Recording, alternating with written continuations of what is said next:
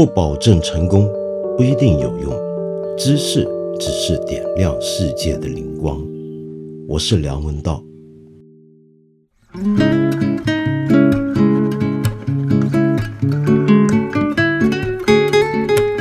好，呃，今天呢，很高兴，隔了那么长的时间，我们终于又找到朋友一起来跟我们聊天，不用让我一个人做这个节目做的这么累。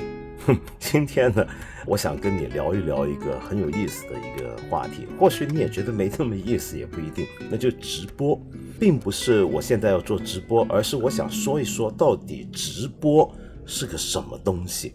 这听起来像是一个废话。现在还有谁不知道什么叫直播呢？可是关于直播作为一种传播方法或者传播的形式，却是有意思的。我觉得，特别是在最近这段瘟疫期间，我们看到有大量的人都像我这样子，可能正常原来要做的节目活动做不了了，那要被迫在家直播，甚至很多人在慨叹。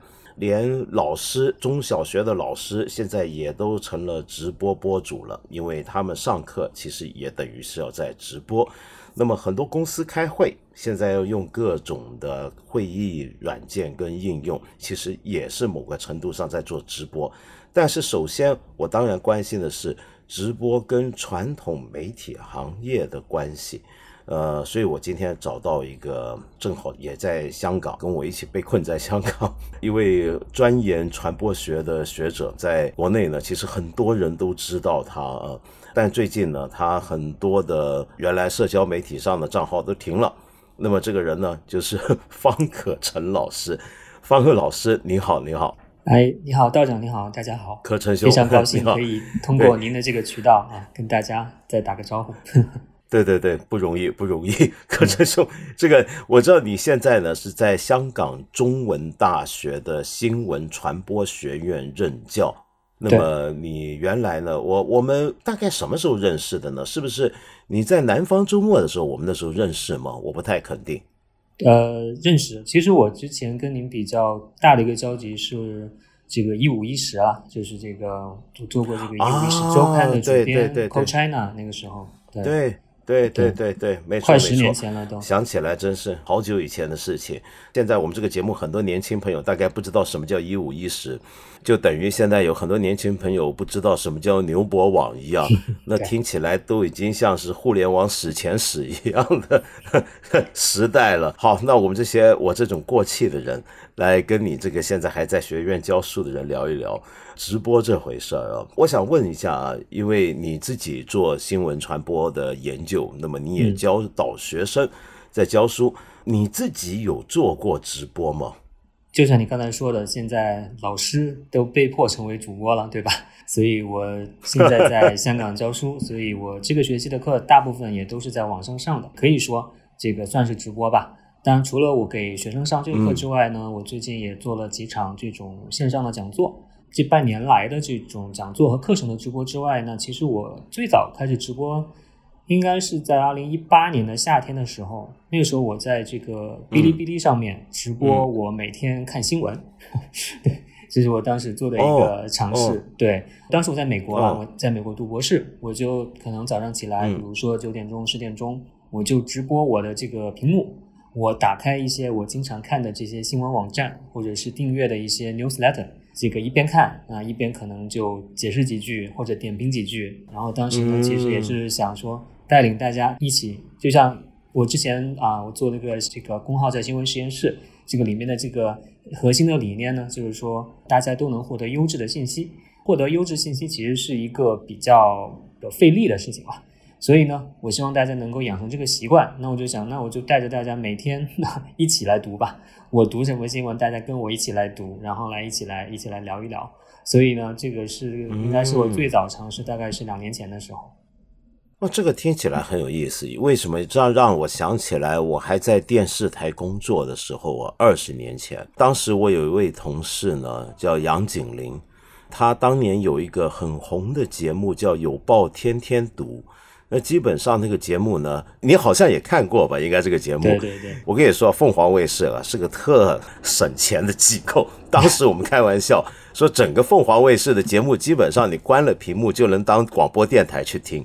比如说像我那时候做那些 talk show，什么《锵锵三人行》，基本上全都是张着嘴巴在说话。那老杨那个节目呢，也是一样，他就是在电视屏幕上面秀给你看。他在看什么报？那时候你想想看，那是多久以前的事啊？那时候看新闻都还在看报呢。那么他就每天呢就勾勒出有什么报纸，然后呢在这个报纸上面用红笔画条圈、画个线，说啊这段是重点，然后点评几句那些新闻，听起来有点像这个。但是那个时代跟现在非常不一样了，因为那个时候呢是做电视的一个节目，电视做这么一个读报的节目，然后你做的是一个直播的你在看新闻的节目。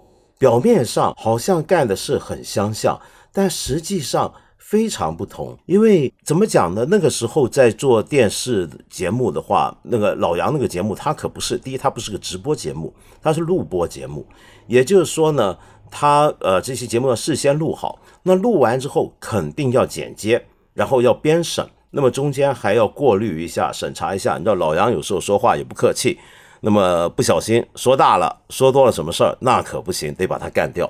然后，但是问题是做直播就完全不一样了。做直播你是不是心里面就要有一个剪接员、一个审查员？你的感受是怎么样呢？你会觉得这分别在哪里呢？关于信息的过滤是一方面了。但其实更重要的一方面是说，因为这些做这些节目，我想杨启林做节目的时候，他其实都有事先准备，今天要讲哪几条新闻，对吧？他不是说我随便拿一张拿张拿一拿起一张报纸就开始说。那我其实就是说我做直播的时候，实际上之前是没有任何的准备，因为我不知道我要点开的这个网站里面今天有什么新闻，我不知道我要打开的这个邮件里面今天有什么新闻。对，所以等于是说和大家一起来进入这个状态。大家在读的时候，我也在读，我并没有事先比大家多了解什么东西，所以其实是真的就是一个共同的体验。那我觉得像像杨景林的这个节目，他更多的是说自己去啊预设了一些信息，然后预设了一些观点，然后呢在节目中间说出来。那我这个呢，可能更多的是带大家来共享一种体验，让大家形成一种习惯。所以其实更多的是体验和习惯。可能我自己或者观众也好都不记得。这个我到底看了什么？我说了什么都不记得了。但是呢，至少大家记得，哎，有这么一个一个共同的这样一个体验在。那大家可能之后也觉得说，哦，那我一我也之后自己去订阅一些这样的网站，一些 newsletter 什么之类的啊，也觉得是一件不是一件就是说觉得很困难的或者很不可想象的事情。嗯嗯，我觉得你刚才用了一个词，我觉得很有意思啊，那就体验。因为我传统媒体每个行业我大概都干过。呃，广播电台、报纸、杂志、电视，呃，我们一般都认为他们负责的是一种信息的传播。那么我们关注的是他怎么样用不同的工具传播信息。但是实际上，在我们看他们、听他们的时候，我们这些受众啊，在阅听他们的时候，其实是有体验这回事的。可是直播的体验好像是很不一样的，很特别的。我觉得无论对于那个。在播的人而言，还是在于在看的人而言，好像那种体验都跟我们传统看的，刚才我说传统媒体不一样，哪怕是传统的电视节目啊，比如说传统的电视节目是也也有很多直播，历来就有很多直播，比如说我们看，举个例子，我们看世界杯，我们看奥运赛。那难道不都是直播吗？但是那种直播好像跟我们今天说的这种直播那种体验是不同的，这是什么样的一种不同呢？其实我们看今天我们说的直播，大部分是基于我们的智能手机上的社交平台上的这种直播，对吧？嗯，那不管是什么快手啊、抖音啊、B 站啊之类的，这些都是基于社交平台的。那它其实这里面就有两个组成部分，一个呢其实就是跟电视的直播有类似之处。另外一部分呢，它就是这个社交媒体的部分，所以我们可以说它是电视和社交媒体的一个结合吧。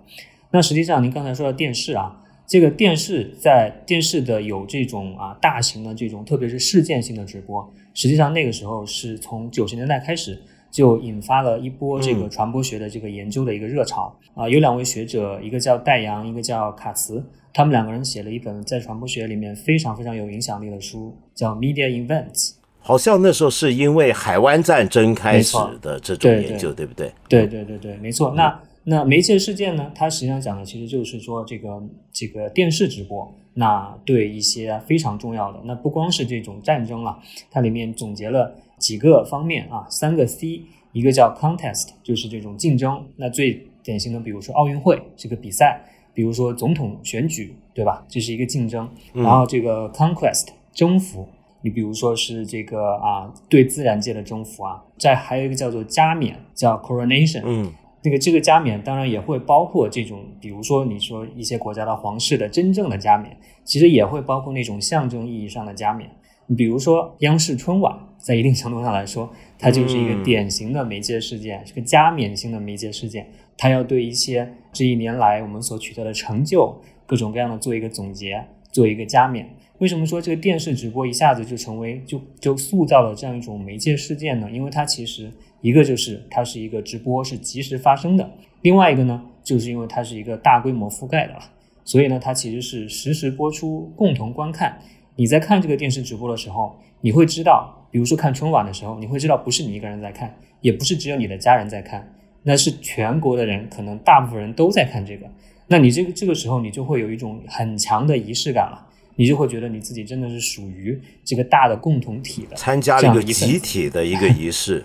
对，没错，没错。对，有点像是，比如说我们看呃世界杯，像我这种球迷啊，其实也有类似的感觉，因为你知道此时此刻并不是我一个人在看，它跟事后看录播是不同的。比如说这个呃世界杯一场比赛，一个足球赛结束了一两天我才看，那这时候我就知道这是我孤零零的在只是看一个影像。可是如果他在比赛当时我在看，我会意识到全球有千千万万的球迷跟我一起。此时是心情起伏跌宕，呃，有哭有笑，是完全不一样的。对对，没错，就是，嗯，那这就是电视直播，它本身已经能够起到这样一种啊非常独特的这样一种体验了。那我们刚才说到这个，现在我们说的直播，一方面是有电视的特点，但另外一方面它也有社交媒体的特点。那社交媒体的特点，其实简单来说，就是把之前那样一种这种一对多的。这种传播方式变成了多对多的传播，每个人都可以去评论、分享、点赞，对吧？每个人都可以去参与互动。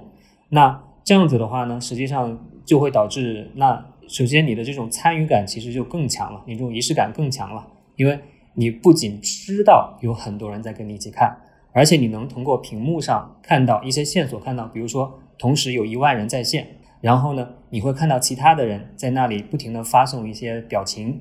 不停的发送一些评论，你会看到实实在在的人在这里，你就不是想象出来别人也在自己的客厅里了。所以这是一个更加强烈的这样一种参与感在里面。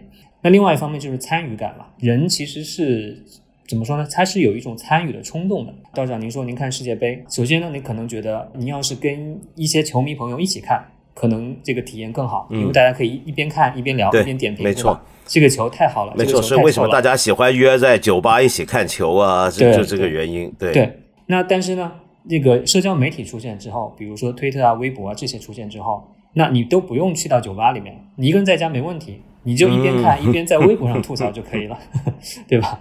那这个这个大家的记忆很深的就是这个微博出现之后，春晚播出的时候增加了一大乐趣了。那就不光是在电视上看春晚，那同时也在微博上看春晚。而且微博上的春晚更多是这种点评吐槽，嗯，对，所以呢，这个呢，在传播学里面呢，又把这样一种现象呢，叫做 second screen 或者叫 dual screen，就是双重屏幕。你电视是一块屏幕，然后我手上的手机在发微博的另外一块屏幕。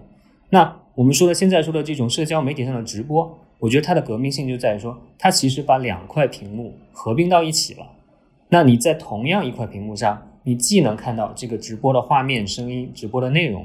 你同时呢，又能去发评论，去跟别人互动，跟其他的观众互动，然后甚至你可以去跟这个主播互动，所以其实这就创造了一种非常全新的这样一种体验了，把电视和社交媒体这两种体验结合起来，所以我想它也是为什么这样一种形式确实有它独特的魅力所在的这样一个原因了。因为我以前就在想，为什么看球赛不喜欢一个人在家看，而是喜欢呼朋引伴。到一个能够容纳更多人的地方一起看，好像是一个第二球场一样。那么现在呢，就等于我把整个球场的观众都请回家了，就请到我的手机上，他们呢就随时大家有哭有笑，说有反应，我们是即刻看得到。而且就像你刚才说，刚才那个球踢得太臭了，太烂了，怎么样？你是马上看到大批人一起在骂，就等于在球场上一起在喝倒彩一样，或者是在鼓掌一样，所以这种感觉是完全不同的。就这种做直播的方法，呃，所以直播其实从这个角度来讲，它并不是那么单纯的一个信息的传递跟吸收，它还是更多的我们想在里面得到的是一种感受。那假如是这样的话，我问题来了，就是我们今天讲，比如说你是做新闻研究出身的人，那我一直在做，常年做媒体，我们都觉得自己在做的，好像相对而言还是个比较严肃的事情。那么，但是严肃的事情，比较严肃的讨论，或者是信息的传递，跟今天我们刚才说的这种直播环境，是不是有一点差距呢？因为现在我们说的这个直播，它是更 emotional 的。它是要求有一种亲密感的，大家想要看直播，有时候是为了分享那种不存在的虚拟的社交感的。但是我们原来说的那种信息传递，却关注的是一个信息它本身的内容的精确完整的传递是不一样的。可以说，今天的直播其实对于一个很严肃的目的来讲，是做的不够满足的，或者不够好的，或者。更坦白、更直接的讲，一个严肃的，比如说一个知识分子、一个学者、教授，他今天做直播，那这个直播是不是会违反了他原来他之所以授课讲道的那个目的呢？嗯，对，我觉得这个问题很好，也很重要，就是联系到我们刚才讲的，确实直播的它的这种创造的体验，更多其实是一种参与的仪式感，是一种你对这种啊情感的连接这样子的，或者是一种更亲密的互动。特别是在社交媒体上的直播，你就会觉得你可以去跟这个主播说话。比如说道长，你在直播的时候，那你的观众可能会觉得，那我他发了什么评论，你可以看到，可以去回应。其实关于您说到的这种信息传递，其实一个很简单的例子或者问题，其实就是说，我自己我会做直播，但是我会看直播吗？道长，您会做直播？您会看直播吗？对吧？就是说，如果不看直播，除非为了工作需要，真抱歉。对啊，那我也我也不看的，对我也不会看的。那因为如果我们是抱着获取信息的目的的话，其实直播不是一个非常这个有效率的信息获取的这个方式。我宁愿是把直播进行剪辑，把最精华的东西挑出来，甚至说变成文字，那我去看一遍。那我觉得我可能十分钟就了解到你这个直播的精华了。我就不需要花一个小时的时间再去看你这个完整的看你这个直播了，所以它的优势绝对不在于是说去传递信息。再比如说，我刚才说我们现在在上课也用直播，那实际上老师们可能很多同学有这样的感受，就是说直播上课它的这个效率或者它的效果确实是没有面对面强了。因为你其实，在直播的过程中，你确实比起面对面来说，你传递的信息是不够的，很难看到彼此的反应啊、面部表情的变化呀，这样子的。那作为上课来说，它其实也更多的是一个无奈之举了，用这种啊直播网上授课来代替。但是我在这儿想说的是，那我们刚才说了，就是它既是不是一个啊这种效率很高的获取信息的方式，那是不是就是说我们就是知识分子呀，或者说严肃的媒体啊，就会觉得直播是一个就。不去用的东西呢，我觉得也觉得并不一定了，因为我现在是觉得大家对一个知识分子或者说对一个正规的严肃媒体的期待，并不仅仅是一种获取信息上的期待，其实大家也希望能够是有一种 connection 在里面的，有一种这种连接，甚至是一种情感上的连接在里面的。比如说道长您写了很多的书，然后做了很多的节目，然后传递了很多的知识，但是我想您的粉丝对您的感受。不仅仅是说您是一个知识很多、很渊博的人，肯定也有对您的这样一个人格上的魅力，都会有一个感性的感受在里面。所以我个人会觉得，直播不管是对于严肃媒体，还是对于知识分子来说，它其实是一个很好的，在你和你的这种受众、观众之间形成一个更好的这样一种关系、更强烈的这样一种连接的这种效果。那至于说这个连接的效果起到之后，也许你写的书就会有更多人去买了，对吧？那书确实是一种这个效率更高的获取这个信息和知识的方式，这个其实是一个很好的一个辅助的作用了。对你刚才讲的很好，让我很揪心啊。坦白说，为什么呢？因为我常常觉得自己是一个石器时代的灵魂，被迫活在一个互联网时代的身体上。因为我，你知道，我小时候有个愿望，我讲过好几次这个故事。我很崇拜一个法国的一个思想家啊，当年我很喜欢他，叫布朗肖 （Maurice b r o n s h a w 他这个人呢，有一个绰号叫一个没有面目的作家。为什么呢？因为你今天上网查，很难很难找到他的照片，好像就只有那么一两张，没什么人见过他，甚至帮他编书几十年的编辑都没见过他。他每回跟人往来就是书信往来，从来不参加法国知识分子很喜欢什么沙龙聚会、游行，什么啥都不去，不演讲，不公开说话，永远就只是躲起来写作。那我觉得太了不起了，我好想做这样的人。但是那个时候正好，因为为了要盗良谋啊，为盗良谋，我去做电视台了。你想想看，多 荒谬！然后跟着就一直到现在，我就觉得，哎呀，这个写作是一种最好的方法，就。亲密感降到最低的，或者说是这种所谓的人格的效应降到最低的方法，但是好像我们现在很无奈，这是一个讲究形象人格的一个年代，那很讲究这种感性的氛围的年代，所以我注意到最近的新闻媒体有一个很有意思的现象啊，就传统严肃的新闻媒体，我们晓得。当然，他们不是我们今天所说的这样的一种直播或者是什么样。可是因为最近因为这个瘟疫的关系，我们注意到很多国际的传统新闻媒体也纷纷采用了类直播的方法，比如说 BBC 或者 DW 或者是法国电视台的时候，我看到他们很多原来一些谈话节目、对谈节目，过去一定是请到录影棚里面，那么大家端坐起来在那边聊天，或者说。要去采访一个人，那那个被采访的人跟采访者要在同一个空间，在镜头底下布好灯、带好麦，然后来聊天。那么，但是最近呢，我看这些很有名的一些老牌的谈话节目、新闻评论节目，他们就是电视上一打开，我开这个电视就看到四个屏幕，四个屏幕，四个人呢，就分别都在自己的家里面对着这个手机镜头或者是电脑镜头来聊天，都变成直播了。然后呢，大家就开始慢慢的，好像也适应了。这，所以我常常觉得，不晓得经过这一次之后啊，整个新闻传媒行业会不会就像现在很多行业一样，也会被改变我们的工作方法。比如说，我知道推特这家公司 Twitter，他们现在已经正式开始决定，员工可以不用上班了。大部分员工因为发现其实不上班。在家工作也是可行的，所以很多人会预言未来的这个 office building 商业写字楼大楼啊，它的价格跟租金都会下降，因为大家都开始发现，原来我们是可以不用坐班的，不用上班的。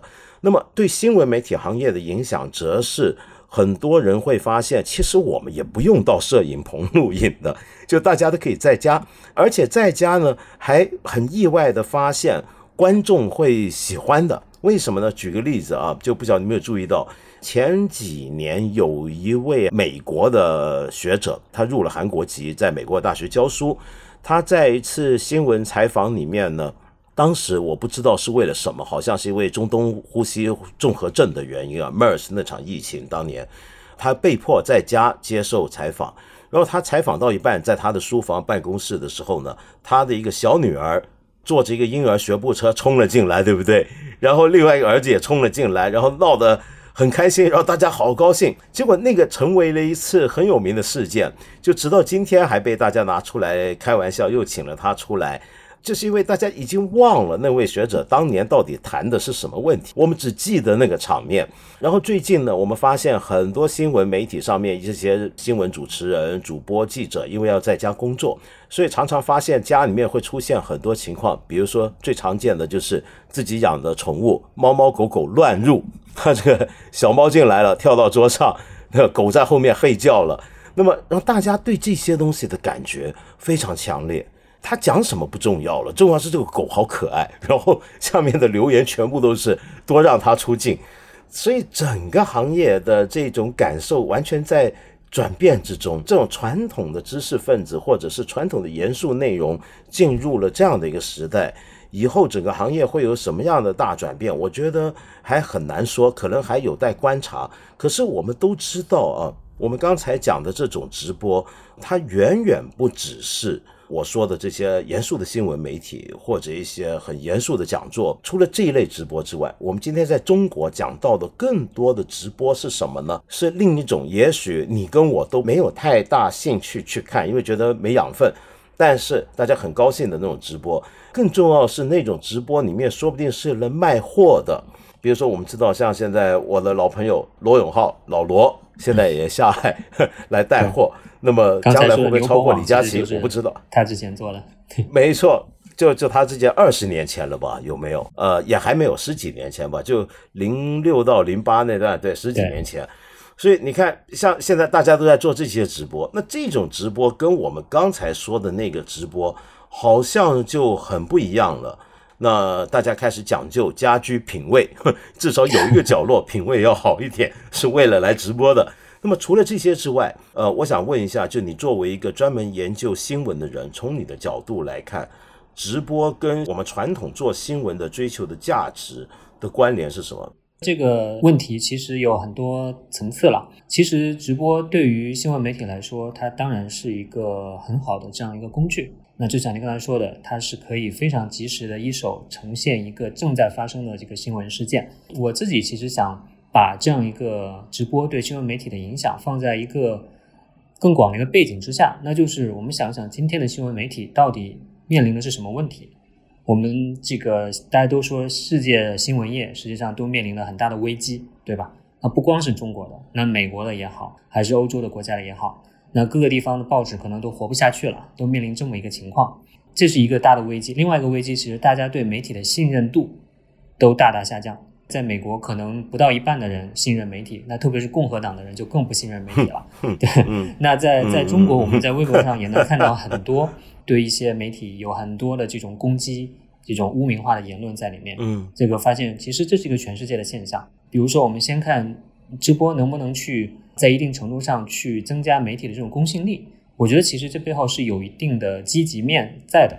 其实就是你刚才说的，大家都在家里，然后甚至有猫猫狗狗出镜，这个我个人觉得其实这个挺好的。虽然说大家好像注意力被吸引到了猫身上去了，但是其实这是个非常好的，让你去和这个媒体之间和媒体人之间去拉近距离的这样一个渠道。现在的这样一个年代，我觉得媒体信任度的一个。下降很重要的一个特点原因呢，就是媒体人就是一个，就是你说的端坐在一个非常精美的演播室里面的。当然，凤凰呢可能没那么精美，但是大部分电视台的没错，对，那这是一个很 没钱嘛那时候，对，这是一个其实是一个离观众挺远的、挺端着的这样一个姿态。但是其实这个姿态已经完全不适合现在这样一个社交媒体的这个时代了，观众会觉得和你很远。然后也不会知道你这些内容都是怎么出来的。对你你说的这个内容呢，甚至会一些人会觉得你是代表了一些什么利益集团呐，什么之类的，就不会把你当成一个活生生的、真诚的人来看待的。那所以我觉得，实际上这种在家的这种很简陋的背景的这种直播，在一定程度上，实际上是让大家能看到一个更鲜活、更真诚的这样一个人出现。所以我个人觉得，其实这个方面说不定是有一定的这个帮助的。那更何况这个还能。节省一大笔预算出来，那然后再说我们刚才说的另外一个方面，那就是媒体没钱的问题。现在媒体没钱，主要的一个原因呢，其实就是因为广告商他不把钱直接投给媒体了，广告商会把钱直接投给像 Facebook 呀、像微博、微信呀这样的一些社交媒体的平台。对，因为发现在那上面平投放广告是更有效率的。这个之前实际上早在二零一六年的时候，美国的媒体呢就出现过一一波的这样一个直播的热潮了。那很多媒体都纷纷的说我要做直播，那这个原因是什么呢？并不是因为这些媒体突然发现直播很好用，而是因为 Facebook 作为这样一个平台在后面推。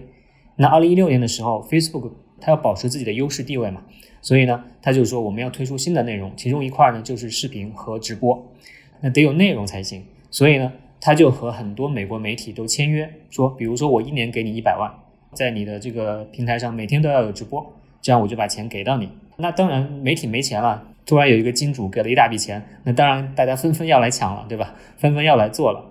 在中间呢，拿到最大一笔钱呢，是一个新媒体，叫做 BuzzFeed。那这个 BuzzFeed 他拿到了一年就拿到了三百万美元来做这样一个啊直播的这个内容。巴斯菲尔是非常擅长做这种在社交媒体上这种病毒式传播的内容的啦。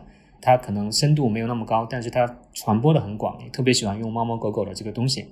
它确实也是做到了一个同时在线人数最多的这样一个直播，那就是一个啊，同时最高有八十万人在线观看，当时是很大的数字了。直播结束之后，你还可以回看嘛，总共的这个观看人数超过了这个千万的这样一个直播视频，所以他最成功的一个直播视频。嗯，对，大家猜一猜这个直播视频会是什么呢？大家可能会想，哦，那是不是一个突发的一个什么枪击案呢？或者是一个突发的一个什么大的一个事件呢，什么之类的，其实都不是。嗯嗯，是什么？那这个直播就很很好笑。这个直播呢叫做炸西瓜，就是两个人，两个人这个全副武装，就像现在防这个肺炎一样，全副武装，穿着这个雨衣防护服，戴着护目镜，放一个大西瓜在桌面上，然后呢用这个橡皮筋套到这个西瓜上，套一个当然没什么反应，套两个也没什么反应。可能套到一百个，然后中间这个西瓜呢，实在是这个承受不住这个橡皮筋的这个压力了，然后就突然爆炸了。嗯，对，哦，OK，对，所以整个 过程呢，就是他们两个人，就是这个 BuzzFeed 的两个记者，不停的往这个西瓜身上套 橡皮筋，大家都在期待这个橡皮筋等待着，他什么时候炸对，等待着西这个西瓜爆炸的那一刻。对，所以我觉得这虽然是西瓜的生命的一小步，却是人类历史上的一大步啊！对，这个媒介史是起码是媒介史上的一大步啊。对，那对当然这个事情，我觉得一个是很搞笑了，另外一个事情其实也就反映出来，实际上你说新闻媒体利用它出去去做直播，往往可能是这种娱娱乐的这种猎奇的反常的这种内容，反而是会吸引更多的这种流量的了。当时的热潮也就一两年之后就过去了，就各种媒体，包括 BuzzFeed 什么之类的，它都不做了。不做的原因呢也很简单，那就是 Facebook 不给钱了。对，Facebook 发现说，但为什么不给呢？那我觉得这背后可能有两种原因吧。一个，Facebook 发现说直播引来的这个新的这种流量什么之类的，它所带来的这种广告收益是不足以去支付给媒体的那么多投入的。这个他发现不是个合合算的生意，哦这可能是一个原因。另外一个原因呢，那可能是 Facebook 他们是毕竟是这个黑心资本家嘛，他们发现这个直播把这这些媒体把直播带火了之后，我们有很多人已经来直播了，我们就不需要跟这些 媒体续了，自然有很多其他人，这个我们这个平台都已经很流行了，我们就不需要再给媒体钱了。这个事情背后其实反映出来的是我们现在的这样一个生态，那就是既然我们的这个直播，我们的各种各样的内容的传播都是依赖于社交媒体平台的话，媒体在里面能拿到多少钱，就其实都是取决于这个平台愿意分你多少钱，愿意跟你签多少合同，愿意给你分多少广告费。现在基于社交媒体平台的直播，在经济上对于媒体来说，其实也并不是一个救命稻草。那这就很有意思了，因为刚才这么讲的话，其实是告诉给我们听，我们今天中国所说的这个直播的这种产业，其实几年前在国外就已经开始，而且做过尝试，比如说炸西瓜这样的直播，呃，它引来了大量的人流，但是好像经济上不形成规模，没有形成一个很可观的收益，那么也就没办法成一个产业。可是我最近听到一个名词啊，前两年讲中国有新四大发明嘛，那么现在又说中国的互联网产业、移动互联网产业有了又有了新四大发明，其中一个就是我们刚才说的直播。这么讲的话，这个直播肯定不是我们的发明，但是是在中国火的更厉害。火得更大，那么就有点像当年的共享单车啊！我今天大家好像都忘了吧？可能这个共享单车曾经也是中国新高铁之外的另一个发明，但是现在好像大家都忘了这回事，这这都被扔到大街上垃圾桶里头去了，好可怜。但这个直播产业，既然在当年在比如说 BuzzFeed 那么成功，吸引那么多人去投入、去看、去制作，但是最后经济上不能持续。那么今天的中国的直播产业又为什么能够这么火呢？好像给人感觉好像诶，呃，很有的做，有越来越多人投入到做直播。呃，今天可能很多年轻人都觉得读书读得好，不如直播做得妙，那么还还不如都干脆加入直播去做播主去了，这是怎么回事呢？我们要回答这个问题，其实最简单的对比其实就是和这个共享单车对比了。我们现在来看，共享单车它本身可能也并不是一个是否能持续另说，但起码不是一个非常好的一个模式在这里，要不然之前的那些公司也不会死掉了。那为什么当时大家突然觉得这个事情是一个特别伟大的发明，而且商业上特别成功呢？那实际上我觉得这跟这个中国和比如说和美国和欧洲相比，它的这样一个互联网相关产业的这样一个资本的热度特别高，是很有很大关系的。所以我觉得不管是共享单车也好，还是这个直播也好，它背后其实很多还是这个资本在鼓吹。鼓吹出一个风口，那所谓的风口啦，那大家就都一拥而上去做。那在这个做的过程当中，那资本为了去吸引大家的注意力，它自然会捧出几个明星出来。那就像这个我们直播带货里面的这些李佳琦啊、薇娅啊这样的明星，个人来说确实取得了这个巨大的收益在里面了。但是问题是，整个产业它是不是那么的能赚钱，那么的可持续？那在这个产业里面，绝大多数人百分之九十的人，他是不是真的能赚到那么多钱呢？我最近也看到一些调研报告说，其实对于大部分普通的博主来说，每个月能赚到的钱是很少很少的，可能也就几千块钱，甚至有的甚至说你刨去各种各样的成本，甚至都不赚钱。所以能看到，其实这也就是一个一次又非常典型的，在中国的这个互联网产业里面的这样一个一个风口被吹出来，大家一拥而上，但是钱呢，可能都是被极少部分的头部的顶部的这些人以及平台赚走了，更多的人呢，可能最后还是一场空吧。直播这种形式本身，它是。它确实不不能说是中国人的发明。比如说，其实最早的一个直播平台之一叫 Periscope，它是被推特收购了。它这个实际上比我们很多直播平台都早。但是呢，我觉得在中国呢，它是被吹成了一个更大的泡泡。那当然，中国确实有自己的独特的这个直播的应用的这个发明。一个呢，就是我们刚才说的直播带货，这个这个在国外确实是比较少见的。你可以说这个具体的应用是中国的一个发明。还有一个呢，其实就是这种秀场直播了。唱歌跳舞的这样一些，往往是所谓的美女主播的，当然也有男的了，就是那些喊麦的这些直播。那这个秀场直播确实也是很中国特色的，这就让我想起来，就是几年前我看过一个纪录片，这个纪录片很好，叫做《The People's Republic of Desire》，这个意义呢就是这个欲望人民共和国，它的一个中文翻译呢 叫做虚拟人生，你呢就是你我的你。那他实际上拍的就是中国的这个秀场直播的这样一个生态。他拍的呢是在这个 YY 的这个直播平台之上，他聚焦的呢是有主要主人公呢是有一男一女两个这个主播。那其实我们就能看到，它反映出来这个直播的生态，它这些钱啊什么是哪来的呢？首先，观众里面有两种，一种呢是土豪，就是生活中真的非常有钱的这种这种人。他呢，就是可以一掷千金去给这个主播打赏啊，什么之类的，这些都他都不在乎的。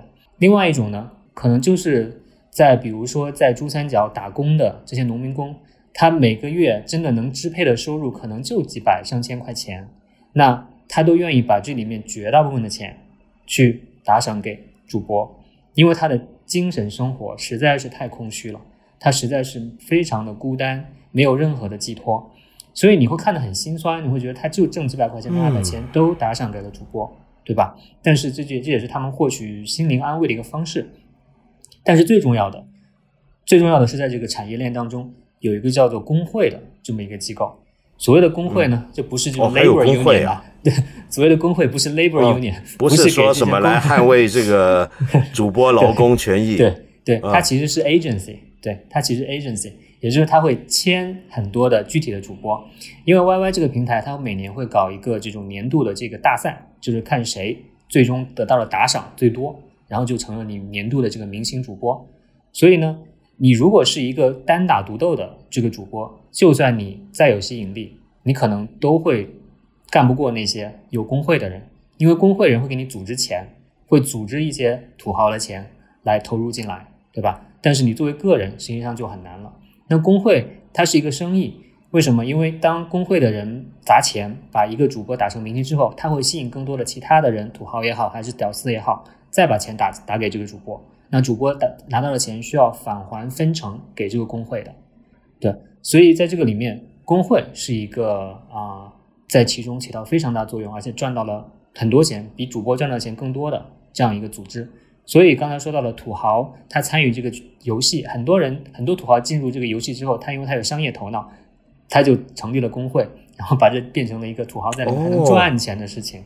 对，但是我们刚才这真厉害，这就叫做企业家精神了，从粉丝变成行业。对，没错。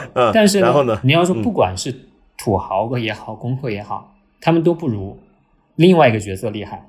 那这个角色很简单，就是 YY 平台本身。平台，因对，因为你这个平台。不管是谁打赏的钱，你平台都要抽成，有的时候抽成可能都将近一半，三分之一到一半左右。所以对于平台来说，它是一个稳赚不亏的这么一个生意在里面。你用这个视角再来看，我们这些在直播的画面中非常光鲜的那些主播，那些秀场的主播，他们可能有几百万粉丝什么之类的，但是你不管粉丝量有多少，在这样一个架构之下，他可能就只是一个劳工而已，他就是一个打工的人。对吧？那他其实每天付出了劳动，他当然不需要去搬砖，不需要付出更多的体力劳动，但是他付出很多情绪劳动，对吧？因为你需要对所有你的粉丝，你进来看的人，你都需要微笑，你都需要去讨好他们，需要想尽想方设法让别人，让新进来的人成为你的粉丝，给你打赏，给你刷火箭、刷跑车什么之类的，嗯对吧？那所以其实也是一个非常劳累的这样一个劳动在里面。中国确实。对这个直播是有一些创新特色在里面，但这个创新背后其实更多的还是一个资本的游戏了。我觉得听起来挺凄凉的，就是刚才说这个情况，我完全能想象，在这块小小的屏幕上，那些播主、那些秀主，他们非常光鲜亮丽，然后做过美颜。呃，声音甜美或者是很吸引人，营造出一个很光明灿烂、很吸引人、很有诱惑力的一个场景。而在那个场景底下，所有匿名在打赏的人，当然不分阶级啊，这个倒是挺平等的。就无论是在这个这一个时刻，呃，就连一个民工他都可以变成像大爷一样，就打赏一个火箭，或者是如何，大家都努力的展现出自己。最好的那一面，就一个小女孩或者一个小男孩在这上面变成一个他想成为的那样的一个巨星，而一个呃每月可支配的钱可能才一千人民币都不到，几百人民币都不到的人，在那一刻成了一个挥金如土的大爷，就是那一刻就在那个屏幕上，但是后面隐藏的都是他们各自的这样的一个心酸压力。跟谢汉，这听起来特别凄惨，所以我就一直很好奇，就是到底在看这些这一类型直播的时候，大家想看什么？呃，我也看过那阵子火的时候，理论上我知道那个欲望，但我实际上那种感受不是很强烈，就我不知道为什么我要花时间看这个。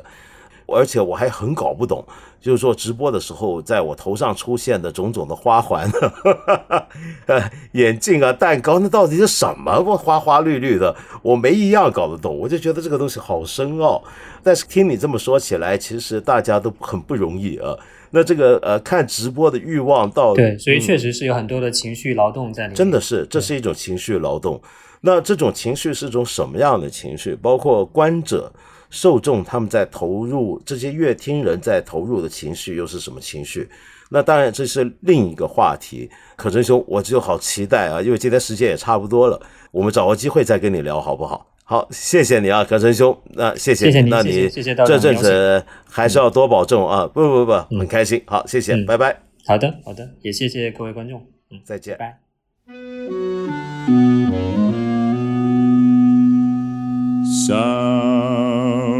People say a man is made out of mud. A poor man's made out of muscle and blood.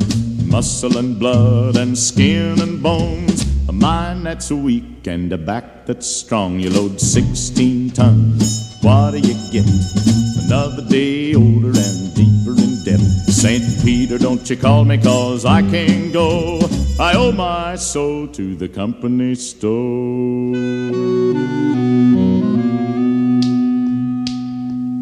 I was born one morning when the sun didn't shine.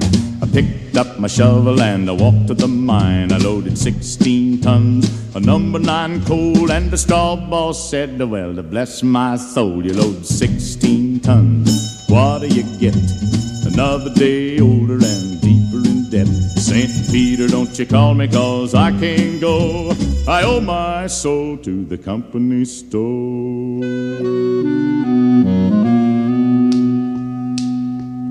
I was born one morning, it was drizzling rain. Fighting and trouble are my middle name. I was raised in the canebrake by an old mama lion. Can't no high tone woman make me walk the line. You load 16 tons, what do you get? Another day older and deeper in debt. St. Peter, don't you call me, cause I can't go. I owe my soul to the company store.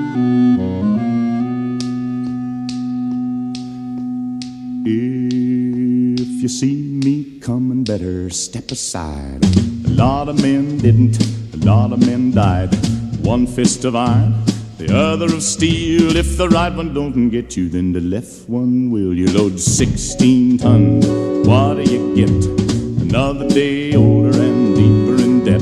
St. Peter, don't you call me, cause I can't go. I owe my soul